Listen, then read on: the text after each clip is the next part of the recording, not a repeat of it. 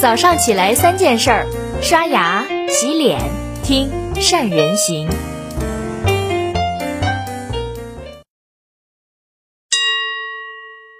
大家好，我是善人。今天是我们善人行陪伴您的第一千七百一十三天。一七六六年，蒸汽机的轰鸣声拉开了一个伟大时代的序幕，工业革命的齿轮开始转动，蒸汽机车取代传统马车，成为了新的交通工具，开创了人类的工业经济跟工业革命。英国呢，也借此成为了世界第一大强国。一八七六年，也就是一百年之后，第一台内燃机点火成功，石油开始取代煤，成为新的能源动力。内燃机的出现也使得世界经济结构从轻工业主导向重工业转变，现代汽车开始出现了。这次美国吃到了红利，经济规模超过了英国，成为了世界新的强国。纵观人类社会发展的历史，这两次交通能源变革都给人类的生产跟生活带来了巨大的变化，也成就了先导国家的经济腾飞。今天呢，全人类又一次站在了交通能源动力系统变革的十字路口。新能源将成为开启变革的新的钥匙。哪个国家能够率先掌控，也就意味着将成为世界经济新的发动机。无独有偶，率先开启变革的行业依然在交通领域。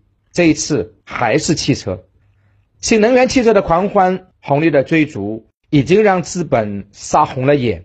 截止到十一月二十八号，国内呢三大新能源造车势力的股票疯狂的上涨，未来今年累计涨幅达到了百分之一千两百四十三，增长了十二倍。小鹏汽车上涨了百分之三百二十八，增长了三倍，而理想汽车上涨了百分之二百四十三，涨了两倍多。未来加理想加小鹏的总市值有多少呢？超过了一千五百亿美元。比奔驰加宝马合起来还要高，市场是不是有点癫狂？华为呢？包括恒大这些跨界新势力纷纷涌入到新能源汽车市场，但是跟股市相反的是，现实当中的新能源汽车日子却没那么好过。叫好不叫座的新能源汽车总体销量加起来还不到传统汽车行业的一个零头，这里面呢又有多少泡沫呢？当狂风散去，尘埃落定。身处局中的玩家又该何去何从呢？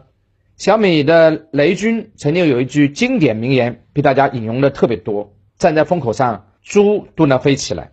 新能源汽车已经是今天最大的风口了，但是对于创业者来说，风口不是能盲目的跟随的。想要成功的追上风口，你首先要做的是足够的市场调研跟深入的了解。比追上风口更重要的是，为什么新能源汽车能成为风口？这其中呢，我想有这么几点原因：第一，能源动力的变革对整体经济的推动性，在每一个工业强国当中，汽车行业都起到了领头羊的推进作用。围绕汽车形成的全工业的链条体系，可以带动各行各业的发展。就像中国过去的二十年，中国由房地产带动了二十六个产业的增长，也带动了中国的经济增长。汽车。是紧随房地产的很重要的一个产业，它的连带效应非常的强大。第二呢，环保能源的优势，过去能源动力绝大部分都是不可再生能源，尽管地球资源浩瀚无尽，但也并不是取之不尽、用之不竭的。而新能源属于可再生能源，可以有效控制环境污染，这也是国家乃至全世界在经济跟政治上都会努力推进的项目，包括。美国新任总统拜登在防止地球变暖、整个能源建设上面有自己的独到的思想。第三，国际大众交易品命脉的自主权。说到这一点，可能很多人不理解，为什么讲到这一点呢？当初美国就是以石油为基石，再加上美元霸权，坐上了全球经济霸主的地位，建立了美元为载体的石油的霸权体系。尽管中国石油储量也很丰富，但是。中国也是世界上最大的原油进口国，排名第二的石油消费国。一旦国际局势发生变化，石油进口就很大可能会遭到封锁，让中国遭受危机。去大力推动新能源产业的利好跟发展，会大大降低石油的重要性，避免被他人所遏制。第四呢，国家政策的推动，在十一月颁布的“十四五”规划当中，国务院常务会议通过了新能源汽车产业发展规划（二零二一到二零三五），将对新能源汽车行业从供给、需求端进行双向的优化，明确提出要深入实施发展新能源汽车国家战略，推动中国新能源汽车产业高质量、可持续发展，加快建设汽车强国。第五点，新兴的市场潜力，这个传统行业光有政策支持跟推动，新入局的玩家依然。难以去赢过那些耕耘已久的老的玩家，但是新能源汽车让所有人重新站在同样的起跑线上，谁都有机会坐上这个市场的头把交椅，谁就可以成为规则的制定者，去享受万亿甚至十万亿市场的机会。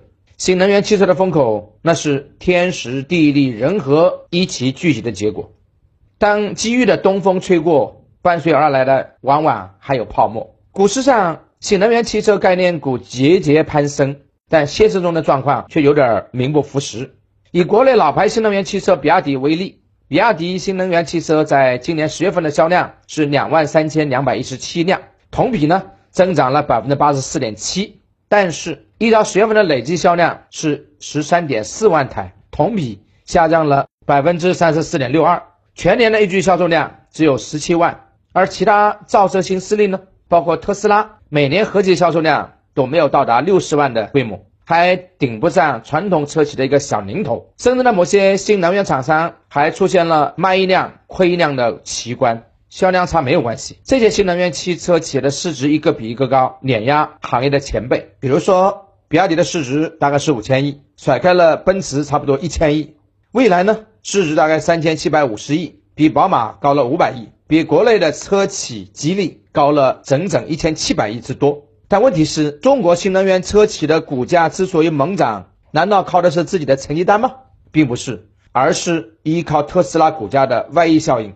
二零二零年，特斯拉加中国制造引爆了全球新能源汽车市场，受供需双方增长的提振，特斯拉的营收跟利润预期大幅上升。截止到十一月末，特斯拉市值达到了五千五百五十二亿美元。大概人民币在三万多亿，超越了丰田，成为了全球第一大的汽车股。换而言之，中国的新能源汽车发展是跟在特斯拉后面喝汤的。实际上，整个新能源汽车的发展已经偏离了市场的束缚，走上了一条极其危险、充斥着泡沫的道路。在这种泡沫之中的企业家，最怕的就是出现分不清自我、盲目的追求概念的炒作，觉得自己是一家千亿公司，就像曾经的乐视一样，把重心。从产品质量、技术研发转移到资本操作的洪流当中去。我们这些普通的投资者呢，可能也被股市所带动，不再关心到底他们能不能造车，质量好不好，能不能赚钱。这么一来，曾经贾跃亭造车的故事也许会再度上演。任何企业家，我们必须牢记一个道理：价格围绕价值上下波动，是经济学当中永恒不变的真理。公司的良性发展、业绩增长。始终是股票定价的锚。当这种偏离一种超乎预期的速度加快的时候，也就意味着泡沫的破灭已经近在咫尺。当一家企业被泡沫充斥，它被透支的那一定是企业的未来，所付出的代价、夸下的海口，都需要企业用年复一年的业绩增长去填这个窟窿。一旦中途断裂，后果可想而知。历史呢，其实都是线性轮回的。新能源汽车的股价狂跌，让我想起了二十多年之前的往事。一九九四年，那个时候，浏览器、万维网刚刚出现，人们对这种颠覆了认知的新事物特别震惊。在那个年代，只要标签上带上“互联网”几个字，就会引来投资者和市场的热捧。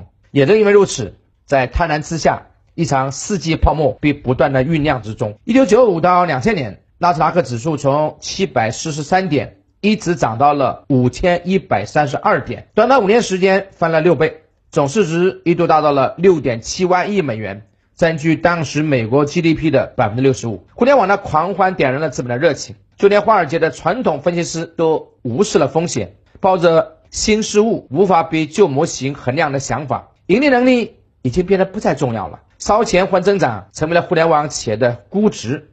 想一想，你的公司扩张花掉了多少钱？最后估值才值多少钱？这是一件多恐怖的事！任何泡沫终会有破灭的那一天。同样是两千年，报南周刊上的一篇 Burning Up 彻底撕掉了互联网公司的神秘面纱。在这篇报告当中指出了百分之七十的互联网公司利润是负值，五十家公司的现金将在十二个月内用完，而这些企业的创始人都在疯狂的套现跑路。这篇报道引发了市场的极度的恐慌情绪，投资者呢纷纷的抛售了互联网的股票。在这种挤兑的浪潮之下，纳斯达克的指数掉到了二零零二年十月的一千一百零八点。下跌幅度接近百分之八十，市值损失了超过五万亿美元。每一个泡沫破灭的代价都是惨重的。更残酷的是，哪怕你是正规经营的企业，同样也要去填补这个窟窿。像当年的微软用了十五年，高通用了十三年，亚马逊用了九年，才重新度过了两千年互联网泡沫，回到了股价最高的水平。假如这种事儿发生在重工业的汽车行业，又有多少来填窟窿呢？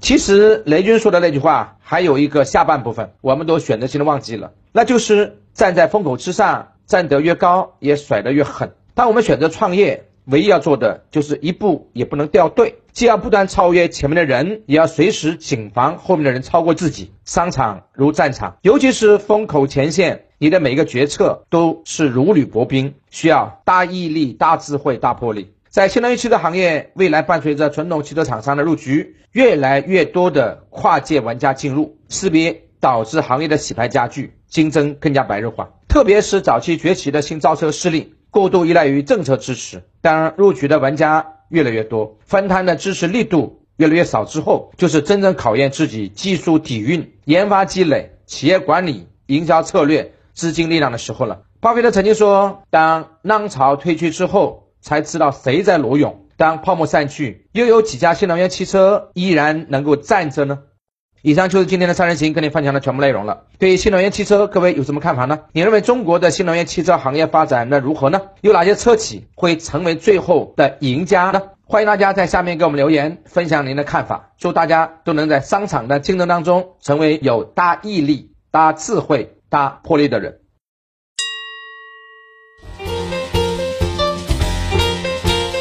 关注善人行微信公众号，每天早上六点三十分，咱们不听不散。